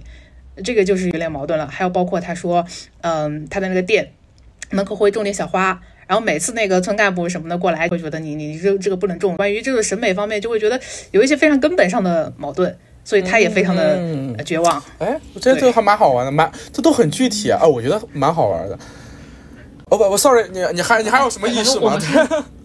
我想想啊，就是我觉得主要是这两个让我印象比较深刻的意识吧。还有什么？哦，还有一个，还有一个老师也挺有意思的，他是他是那个电影学院的老师。嗯嗯。然后相当于他在那个村里，就是自己改造了一栋古宅老房子。就是花了很多钱嘛，你知道那些老房子很多都是那种那种年久失修的，他就，嗯，就是就是全全部自己包下来改造。他就是可能在所谓的城乡之间游牧，有时候去村里住。他就跟我们说，我为什么花这么多钱和精力修这个房子，却既不能变现也不能带走？他说，一方面我供养了房子延续了他的生命，但反过来房子也滋养着我。他，就就大概就是说，城里人需要释放和喘息的空间，然后他他有一这样一个村里的这个这个精神的一个归属地，所谓的。嗯，我们还还还聊到他跟村村民的关系嘛，邻居什么的，他就说到。他的关系就是那种，我理解就是一种，就是就是互相尊重、互不打扰，但是有一种一种邻居的关系。比如说啊，他说，嗯，他会收到很多什么逢年过节会收到很多礼，呃，我其他人送来礼物啊、月饼啊之类的，他就可能会分给村民、分给邻居。邻居那他们要办什么什么红白喜事，可能他这个房子前面有一些空地，就可以可可可能借用一下他这个空地，可能也会村民给他分点什么东西，或者邀请他过来，这样村民种了什么菜，可能也给他分一分。我理解就是这种。互不打扰，但是又有一点那个互相帮忙的感觉。其实这样一种状态，我觉得也挺好的。对于一个你完全是外来的人到入侵这个乡村的人来说，嗯，呃，嗯，就说这几个意识吧，先。OK，我觉得蛮好玩的。就是就是 Sorry，我首先要抱歉一下，就是你看我们男的不行，就在这一点上面，就是。明明我应该承担起来去分享更多一线的这种接触的东东西，但我因为怎么着呢？而且我确实今天丧气了一点，整整个今年的精神状态都是这个样子。当然，我觉得刚才周周分享这些意识非常好啊。当然，当然，你看这些意识，他分享下来之后，其实他讲的更多的是城乡之间的这种互相不理解，对吧？对对对。但其实你知道，我我这个人是这样的，我对大的，我对现状是悲观的。就是我认为现状肯定比我们想的，或者说比很多人想的要差得多。因为对现状很多人没那么悲观，觉得我们还情情况还挺挺好的。但我觉得现状其实里面有很多危机。就比如说我刚才说的每一项农村的经济问题和社会问题，其实都都是雷啊，对吧？就比如说我们如果没有那么多向农村的转移支付了，那将来农村的整个经济崩溃之后，这个社会崩溃是很可怕的事情。对，而且这种崩溃在一些财政比较紧张的地方已经开始出现了。但是我对另外一些事情其实是很乐观的，就比如说在人和人的交往这一点上面，我其实是很乐观的。那他乐观的地方在于哪里呢？就在于，就很多人可能会说，城里面的人的年轻人到农村去是带着浪漫化的想象，这些下乡青年早晚要吃苦头。呃，会有这么说，会有人这么说，会有人，而且有人还会说这些人啊，带着消费主义的方式去啊，或者说怎么怎么样去啊，对对，然后他们并不想融入农村啊，等等，就各类的批判，其实有有一些，也不能说都是在批判，但是其实有这种声音。但但其实呢，我会有一种想法是什么呢？首先就是从个体而言，可能会有那种聪明人可以去，呃，在这个时时代中游刃有余，去钻到空子。但作为一个群体，作为一个群体，肯定会有教训。就比如说，呃，如果我选择去农村，是认为是我觉得农村是一个更好的或者更轻松的选择，它其实肯定不会是。对吧？那么你你要就比如说现在的所有的这种返乡的青年或者去农村的青年，我觉得，而而且我对人的主观能动性其实是有信心的，就是他肯定是想明白了再去的。我要我要放弃什么？我要放弃社保，对吧？我要放弃稳定的生活，对我要放弃我每个月有的固定的工资，然后我去当一个农家叉，对吧？然后比如说我去农村创业，那我我觉得就对创业者的指指责和那个。就看笑话的心态大可不必，他是他肯定做好了失败的准备的，他没做好失败的准备，那他 自有自有这个亏损和债务问题去治他，对。但是我对整体的下乡青年这个这个趋势，其实我自己是持一个很正面的看法的。就我在我认为现在的农村和城，这是现在城乡问题中有一部分是我们的历史包袱问题，对吧？而我觉得很大的问题还是还有一个就是，它不单单是认识问题，它还是个感受问题，就是。我作为一个城里人，我不知道农村人到底是怎么回事儿。对，那有人会说，你去那些农村，肯定就比如说你去了安吉，他肯定跟你去新疆不一样，对吧？你去吐鲁番，你待两年试试。哎，我觉得其实没没那么大的区分，就是一个城里的人到了农村之后，我是相信人的那种感受力的，就是我相信我过去在研究农村也好，或者在农村中待着的时候。学到这些，或感受到的这些，或碰到这些，这个过程，其实，在每个人身上都是，都是在发生和会发生的。我认识很多人，也不能说，就是我要分享，可以分享很久。就比如说，嗯，我有一些朋友，他们去了农村之后，那种价值观的完全的崩溃，就是我操，原来农村是这样的，对对。然后就我自己嘛。我自己就是个典型价值观崩溃，去了农村之后的，就是典型的那种三观俱碎。为啥呀？就是 你，你作为一个城市，就是你作为一个生活在，比如说你在东部长大的一个城市青年，你是不会觉得当下情况有问题的，不好着呢嘛？对吧？蒸蒸日上啊，对吧？就是就是就是生活，就是你你你们很难想象有地方人三顿饭都是大米饭，或者说有地方有人会吃不饱，你会觉得。我是以身身身身我我身边就是中国呀，对吧？大家都过挺好呀。但是我一去那一看，我操，就还有人没有卫生，没有厕所可以上，然后有的小孩会失学，而有的人吃不饱。那这种冲击就会让你发现，我操，这个世界跟我想的不一样。那那那这种东西，其实一个人一生中要遇到过很多次，对吧？你在那个长大的过程中，发现世界上不是围着你转，然后在亲密关系中会会发现自己是个烂人，对吧？然后你的工作的实际过程中会发现这个世界跟你想的不一样。我觉得这个你发现这件事的前提是什么呢？前提就是你真遇着事儿了。那我觉得这就是一个机机会呀，就是这些这些广大的年轻人愿意去农村看看，那看看就看看嘛，只要你是。愿意去接触一个你过去跟你过去生活经验完全不一样的东西，然后你就会面对刚才那个周周说的那些冲击，对吧？啊，原来农村里面不是这样的，原来农村的社会中不是田园风光，而且哎，农村人想的跟你想的完全不一样。这种农村人跟我想的完全不一样，在审美层级上面，在生活方式上面，或者说是在对对对对财务问题、对整个经济社会经济的看法上面的这种不同，我觉得会经历三个阶段。第一个阶段是，我觉得他们不如我，就我觉得，对吧？我的审美是高的，我对经济的理解是好的。第二个阶段很快就会发现，我好像有些地方不如他。对，就比如说怎么种一一一颗麦让它长大，怎么喂猪，怎么打草，就这种东西你会发现，哦，我不如他。第三就是经历过这两个之后，你会发现，就是慢慢会发现，城市和农村是两种完全不同的生活形式。嗯，而这种生活形式的区分，就是这种生活方式的多样性，而且不单是城市和农村啊，这个这个世界上本来有很多很多很多种生活方式，他们之间的不同或许有高下，但是这种本身不同的本身就很有意思。然后就是去去就就我觉得会就是如果你对这种不同认识的多了之后呢，就会从批论断这种不同，到去对这种不同产生真正的好奇，然后通过对这种不同产生真正的好奇，去迫使自己更深的理解这种不同。在那个时候，就在我看来，希望就在于这里。希望就在于这里，就希望在于我们认识到了他这种不同，和认识到他那种他那他的那种那种生活方式身上，就是或者这么说，我觉得希望在于越来越多的年轻人认识到，农村的这种生活方式有它不可替代的那一部分。那你说现在让我去说农村这种生活方式有什么不可替代的部分，我可以说我我给你描述不出来，但我可以说出来很多关键词，就比如说，我觉得在这一点上面，我觉得农城市青年有一点。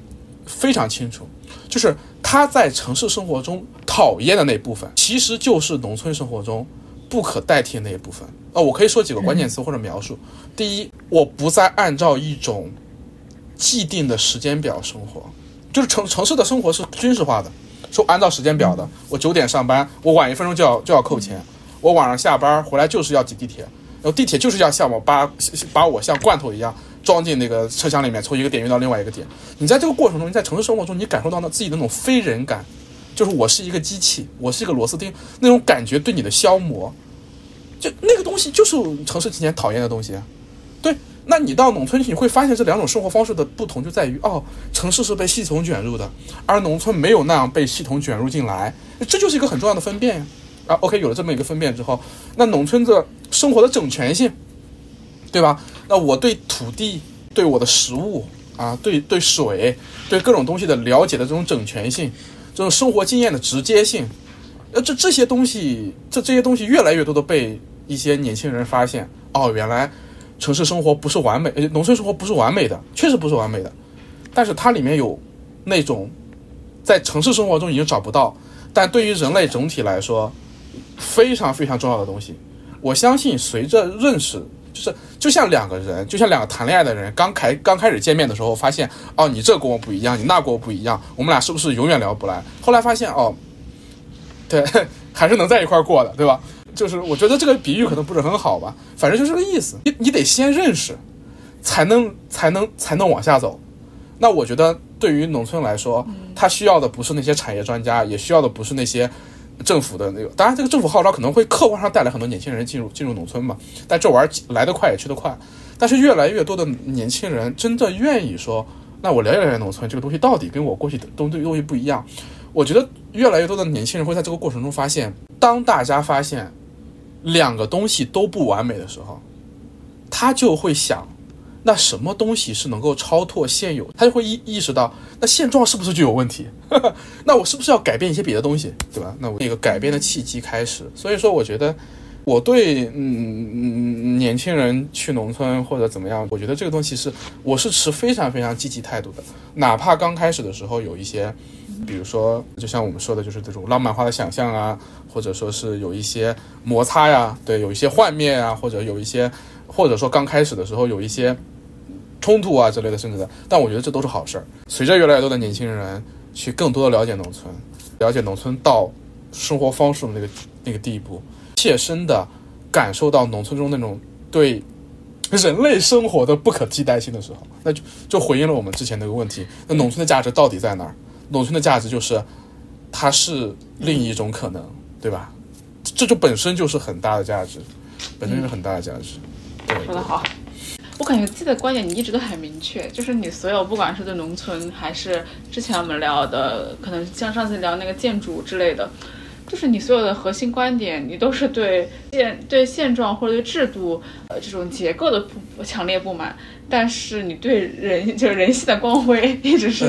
就是还是很相很相相信人性。呃，可可可可以这么概括吧？但是这个这对。我觉得还有一点就是，就是他特别强调这个这个多样性嘛，参差多态来幸福本源之类的。你刚在这个正好就聊聊到那个对相见的思考嘛，那就如果如果让你们用很整体的态整体的几几句话来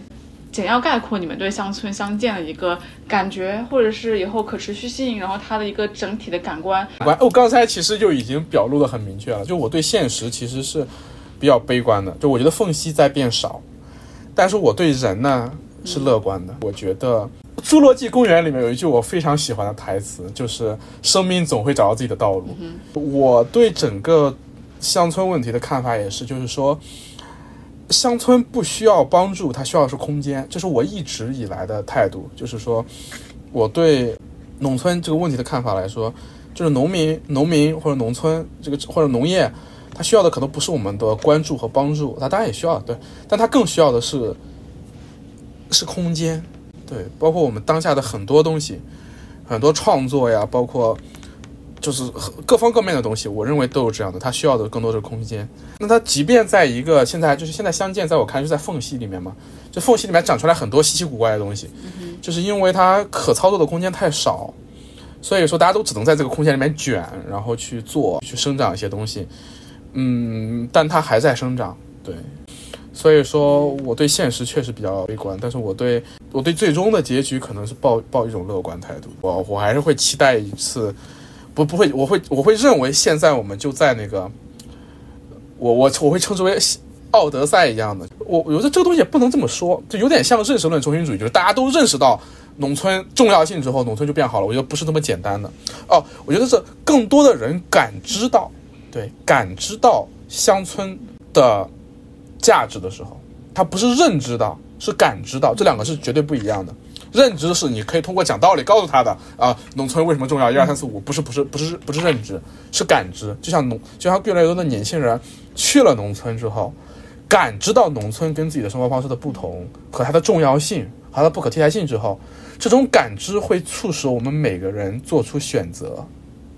对，然后我相信大家的那个选择的力量。所以说，这是我的乐观的点。我感觉我整个人还是挺，我就我一直挺乐观的，整个人的态度是偏乐观的。对社会问题上面，对农村的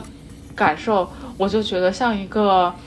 嗯螺旋式上升。就现在虽然说这个阶段好像所有的聚光灯、所有什么媒体啊、政策啊，各种大家开始谈论这个东西，资本也开始进来，这些东西好像就把它搞，把它的一个地位突然就凸显出来了。所以就会引发很多争议。但是从我的经验，我可能从小到大都在一个农村的大环境里面，这种大的环境里面长大，然后就就让我觉得，其实大家过得挺好的。当然，就是排除像西部一些真的他们就条件已经艰苦到一定程度的这种情况下，就是在一个普通的湖南农村或湖南乡县城乡镇，就大家我觉得。就是就挺好的，然后就可能是自己说的人的主观能动性吧，然后只是可能这个阶段有一些争议，有一些聚光灯在这个地方，但我觉得这也是一个好事，就是乱世里面出英雄的感觉，很恰当的比喻。就但是我觉得这个潮流退过之后，最后上下来的就能持久的，那肯定是有帮助的。嗯，没有帮助，它一定会在某个时间段停止。我觉得大家最后都是会用脚投票回到一个正轨。嗯嗯嗯嗯。我的感觉是这样，就我相信我的，就是我生活那个土壤，它是能够一直存在，一直生活的很好的。对对对，我也觉得用脚投票挺好的，而且包括我们就一直之前之前强调强调，不管是城还是乡，它都代表的是不同的生活方式嘛。重点是要给大家有选择的空间，对和机会，对。然后关于就是自己刚刚说到这个乡村的不可替代性，我可能还想补充一下，因为之前就是有听那个。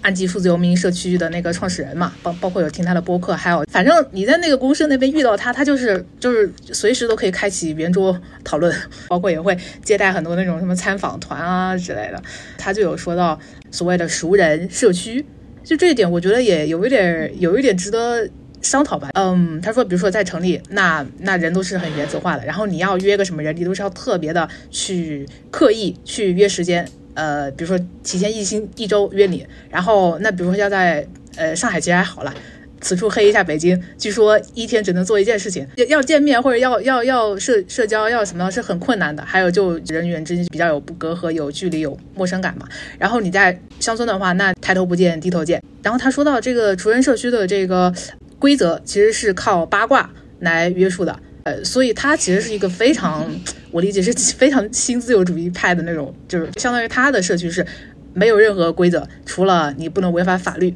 然后你也不要影响别人，非常那个自由主义那一套嘛。他就会觉得，那 那如果在这个社区你大家都不喜欢你，或者是你不喜欢这个社区，那大家就双向选择嘛，就会有一些八卦的这些这些机制，然后导致就就根本不需要那个所谓定下来的什么什么条例或者是规则之类的。还有就是我在那个易县做乡建的朋友，他们也就是说，在他们因为他们平时也住北京嘛，那在那村里的时候就完全不一样。比如说你要去一个朋友家，你可能就十分钟跟朋友说一句，或者说你都招呼也不用打，就直接开车过去，发现不在就就再回来。就这种这这种非常非常随意，跟城里完全不一样的那种，会需要提前很久约这样一种方式。但是我也有朋友他。他去那个青山村，呃，面试过一个神奇的工作。他回来，他跟我说，觉得对于当地的那个熟人社区有点有点害怕，因为对于社恐来说，可能可能确实有一点。然后我在想啊，我理解这种现在这种就是特别是新村民特别多的熟人社区啊，他他的这个熟人是更多还是在新村民之间的熟人。我很好奇，他们其实跟当地的村民到底有多少关系呢？尤其是这个这个数字游民基地的创始人啊，他就直接原话就是说，我们不需要跟他们当地产生什么关系。首先，他说那个当地人其实很有钱，他们跟城市没什么区别，就是呃，在这个经济水平上面，他们也送那个小孩去英国留学。我就很好奇这一点嘛，就是对于其实不是所有人都喜欢这种熟人社区，当然。嗯，当然这个东西也是用用脚投票啦。你你不喜欢城市的这种原则化、这种陌生感，你就去乡村。乡村它一方面它就是本身就熟人社区，然后你跟这些新村民之间也很容易形成熟人社区，这是个人选择嘛。我待的那个地方其实就离安吉叫第一安吉很近嘛，然后我就在渔村里面。说实话，我就住渔村里面。我我们的朋友是那个渔村的合伙人嘛，他们就叫叫云丘渔村的全全球合伙人。然后但我们的项目是在天荒坪镇的另外一个村。我在这边的观察是？什么样子的呢？我在那边看到了很多在村青在村青年，在村青年。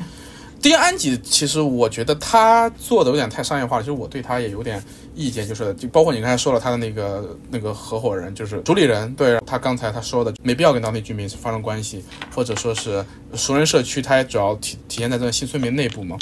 但我要说一点的是什么呢？你不可能不发生关系，是这一点是很有意思的。你来了村里面。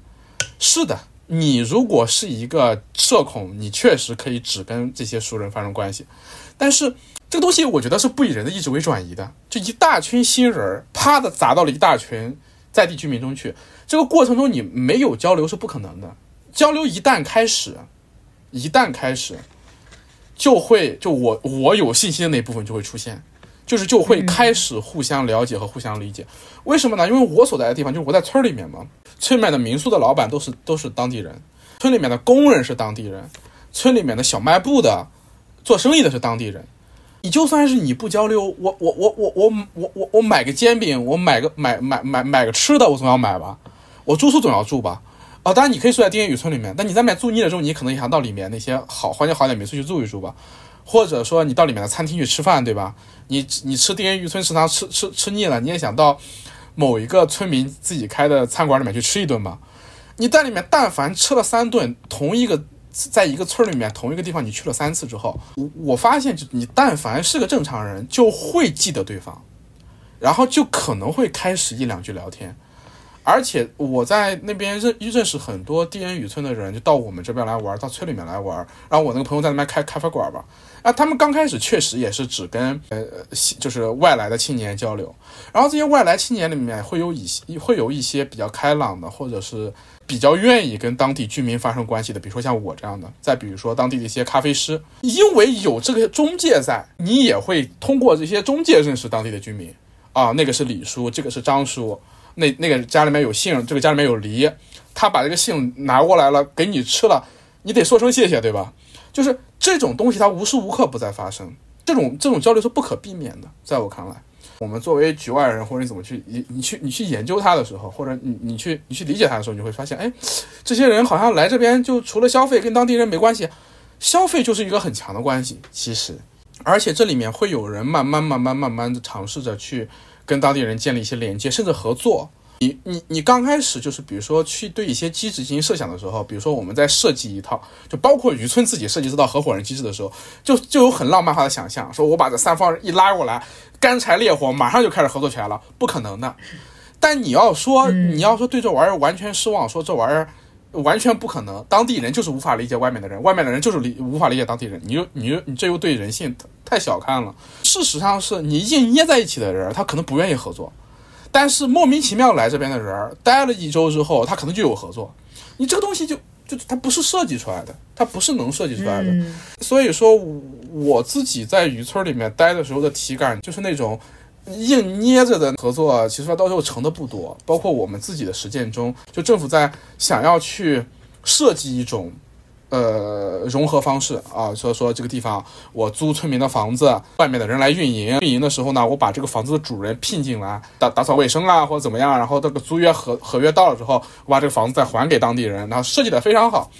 但是他设计的时候，我就真觉得这个真牛逼，设计的真的非常好。那这这个这么这么优厚的条件，政府又这么多补贴，谁不愿意来，对吧？但问题是你一开始之后，大家意见一不同，就开始互相拉扯，对吧？但是呢，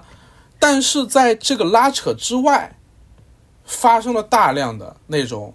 莫名其妙的就开始合作了，对吧？就是你在这家里面哼哧哼哧干了仨月，到最后怎么都推进不下去，然后跟隔壁家就看对眼了，说：“哎，小伙子，来给我们设计个啥？”结果成了，就这种东西，它它它它就就是会发生的。所以说，我在这个过程中幻灭的是一方面，但当然幻灭的那一方面沉重的东西更多。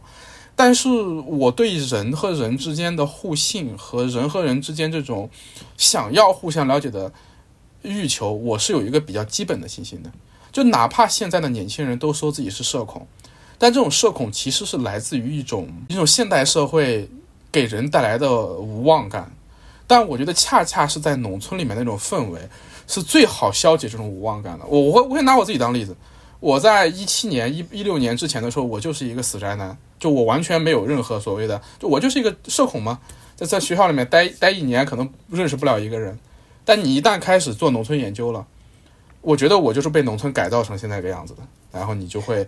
变得开朗，对，就会变得开朗，就会变得。想要去了解更多的东西，然后我觉得农村对我的改变很大呀。对，就我通过理解农村这种生活方式，我觉得我自己变得更加的就不社恐了。就就就这么说，就整个人从 INTJ 变成了 ENFP，就说就差不多这个意思。对对对，所以说这这个这这就是农村给人带来的就直观的改变，而且我觉得这种改变肯定。标题有了，对，标题有了，真的有了。农村让你从 INTJ 变成 ENFP，确实是这样的。而且我不是一个人，朋友跟我跟我这么说，说我在村里面待了一段时间之后，我觉得整个人变开朗了。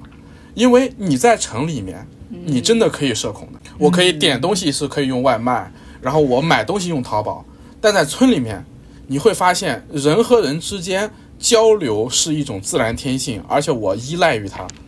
对吧？那那你就不得不去变成一个愿意与人交流的人。那这种东西恰恰是就补充了刚才我们说的嘛，农村的不可替代性就在于这一点上，对吧？确实。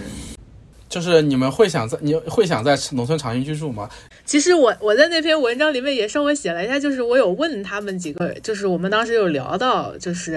那些小伙伴愿不愿意在农村长期居住。然后我有一个小伙伴，他说他可能他当时问的是你愿意在这儿住多久？然后有个朋友就说大概一个月，就是因为他他说他的背景就是他是上海人，然后是什么从小住什么筒子楼之类的长，就可能对于这种都市性的东西，可能还是会比较习惯。还有一些朋友，我也有，就是还有一些参加相见的学生嘛，我也问他们，他们就说，重点就是在于要这个城市的这种社交和这种所谓见到人，对他们说见到人很重要，这种城市的所谓旺旺盛的生命力啊，基本上这种这种人多车多事多这种感觉。我觉得我可能现在很难说长期住，但是我觉得关键点是在于。那边有没有人？那个人可能指的是，就是如果有我很亲的亲人，然后在那边我我不用，我可以有衣来伸手饭来张口，还能跟他们去钓鱼，然后偶尔去田里面摘几个苞谷，就这种感觉，这样子的，就这种当当地的。农民的亲人，这个我当然是非常愿意的。没有亲人了，那可能是一些共居的年轻人。那如果这里有我很熟悉的朋友啊，比如说你们在那边，你们就在那边定居了，或者是你们可能每一年有半年在那个地方，那我过去。过去就是有住的话，就等于是一个一个社群嘛。那这种情况，我觉得我也是，我也是愿意的。哎，但但这个点就让我想到，我对农村所有想要都会基于在亲情的基础上。我我外婆就是在四五年前中风了嘛，之后她就离开了她那个老老屋，去了我几个姨妈家，就轮流住，他们就轮流照顾她。然后从那那次他中风之后，我再回农村的时候，我就没有过过夜了。我全都是只在我姨妈家，就是看望我外婆，吃个饭就回就就回城里。这个我有点挺唏嘘的。就我有一次跟我妈说，我想在农村多住几晚。我妈说你住那，你住哪儿？然后你说你住那干嘛？然后我当时就回答不出来。就住姨妈家也会相对会奇怪一点，就不像外婆家是有更有自己家的感觉嘛。就所以我觉得在就对农村的话，就是感觉。就是用土地或者亲情的羁绊是对我来说是觉得是最最核心的。从我个人角度来说的话，如果以后乡村里面没有了我的亲人，我就只是他真的就只是我旅游的一部分，然后我就是我就是文旅文文旅产业的一个消费者而已，就好像有这种感觉。嗯。说明你个人用脚投票，就是并没有把这个乡村的一些所谓的自然环境啊、熟人社区啊放在那么 那么高的位置，相对城市的种种便利和好处，还是亲情亲情资源对我来说是重要的，但剩下的我好像就并没有那么在意。嗯，那这有什么想法吗？就你在十年十多年的相见之后，我其实完全是能够接受在农村长期居住的，对。因为我我虽然不是生在农村的，但我有在农村生活相当长、连续生活相当长的这种经历。对，比如说，无论是过去在工作中啊，还是在读研的时候啊，还是在今今年，对吧，都有。而且我会觉得，我会更喜欢这种。乡村的这种这种这种生活，当然它会有很多问题，尤其是在我们这边，如果你家里打生小孩的话，教育啊，或者说你医疗啊，各方面都是问题。但是其实我我是会会愿意在农村长期居住的，而且我在刚毕业的时候很很，当时那时候很幼稚啊，当时那个时候现实是，就是就是一九年的时候，确实。无论是经济情况，还是就是整体的，就是宏观经济的情况，社会的经济情况，还是当时的整个社会的氛围，这个行动的空间都是更多的。就是那个时候，一个人做乡建是能养活自己的。如果你的设计水平足够好，和你足够，你足够吃得开。就比如说。就是今我跟我搭档，就是我跟我那个朋友，我们俩这两个组合，平移到二零一九年，我觉得我们俩可以吃得很开，对吧？但是在二零二三年，就是客观的经济条件、整个行情所导致的，对。所以当时二二零一九年的时候，我的梦想就是能够在三十五岁的时候左右开一个小的事务所，专注于相见。对，就是那个时候，那是我那个时候的人生目标。现在回头看，就感觉非常唏嘘，对。现在回头，今年来看，就是我提前六年完成了自己的梦想，虽然它很短期，对，啊，只在一年里面，像一个幻梦一样，但是真的是做到了当时自己想做的事儿。但你会发现，这个东西它不是说，它当然，你觉得你你可能会觉得你自己有时候也会在夜深人静的时候问自己，是不是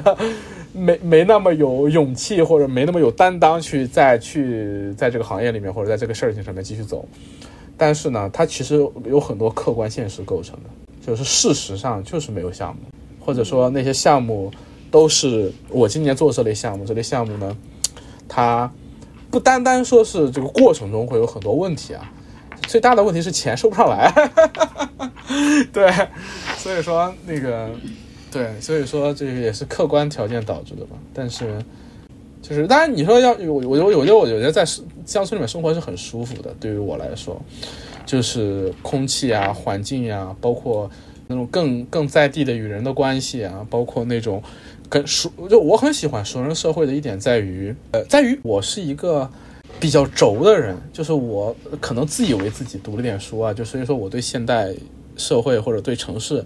有一些很很那种价值观和理论上的抵触。就比如说我一直说的什么系统啊，就是或者是城市生活中那些不好的地方，我觉得那些东西，就我会对那些东西有时候抱有一种，我我觉得，但也有感知在里面，我不知道怎么形容啊。就比如说，就比如说同样是做建筑设计，我在城市里面给开发商做设计的时候，我就浑身难受，就是真正意义上的浑身难受，就那种难受在于你的。你受的教育和你的理性和你的良心告诉你，你做的事儿不对。我不知道你们两个看没看过一本书，叫那个塔勒布的一本叫《Skin in the Game》，它里面讲的是现代社会的一个现代社会一个很大的问题，就是做决策的人不承担风险。如果你说让我觉得城市生活有什么大的问题的话，就是城市生活中做决策的人不承担风险，在城市中你做建筑设计的人，你并不承担那个建筑是一个糟糕建筑而带来的社会的风险，对另外一个人的生活的影响，或者说你设计的这个开发建筑这个开发商是一个很很很糟糕的开发商，他搞出了烂尾楼，他搞出了独地，他搞出了那种各种我们中国建筑房地产市场中那种灭绝人性的事情的时候，你没有办法，就是我我觉得我没有办法说服我自己，我在这个过程中我没有任何责任。我觉得你参与这个系统中，你是这个系统中的一一环，那最后出了那个结果之后，我没办法说服自己，我没有任何责任，我没有办法说服自己在这个过程中干这些事儿还是个好人。那在农村中做设计，至少有一个好处，就是 skin in the game，就是你做出来一个王八蛋玩意儿，所有人都觉得你是个傻逼，你这辈子就完了，没有人再找你做设计了。所以你就必须要抱着我必须把这个设计做好，对得起我的良心，对得起每一个看着它盖起来的人，这种东西才能让一个建筑师真正的成为一个好建筑师。对，所以说这个还挺有意思。这这是我认为我自己愿意去农村生活，而且农村生活中不单单是建筑，农村生活中这个生活本身就是一种 skin the game 的生活，你没法逃避你生活中的任任何一环，你没办法有了自己的性子对任何一个人肆意的施加你的恶意，因为你在街上对一个人大吼大叫，所有人都会觉得你这个人不行。对你可以说这是一种传统社会对人的压抑，怎么怎么怎么样，不啦不啦不啦。但是我觉得它有它好的一面，就在于它帮助你克制自己，让你不由着你的自己的性子来。我觉得这一点对一个人做一个好人非常重要。对，所以说这是我喜欢乡乡村生活的原因。你说的，对你说的这个就是有点像马克思的说的那种异化和反异化，就是就是就是异化，其实就是劳动和这个商品分离嘛。好像现在现在就表现为城市的，比如说商品，大家只只看到了它的价价格，而看不到它背后的劳动。包括就就之前在在农村的你，你就是像你说的，整个人是是完整的嘛。你早上 就是马克思说什么，晚上呃上午喂马，下午劈柴，晚上 就那种生活，对吧？对，那城城市就完全不是，你你只是每一个链链条上对对，对你就只是在那个链条上我可上做一个能没那么做螺丝钉罢了，。对我可能没那么对马克思那么那那那那那么那么对，但是但是意思是个意思，对，都是个意思，就是而且怎么说呢？就现代性这个问题，它也是个老生常谈的问题了。就是每个人，我觉得去找到一套理论去批判它，就像我刚才说，你不论你用塔勒布也好，你用马克思也好，你都可以去批判这种生活方式。但是我觉得，为什么农村好呢？就是农村它给你提供一个可能，给你的 game，就是 就是你真的去 身体力行的去反抗现代性。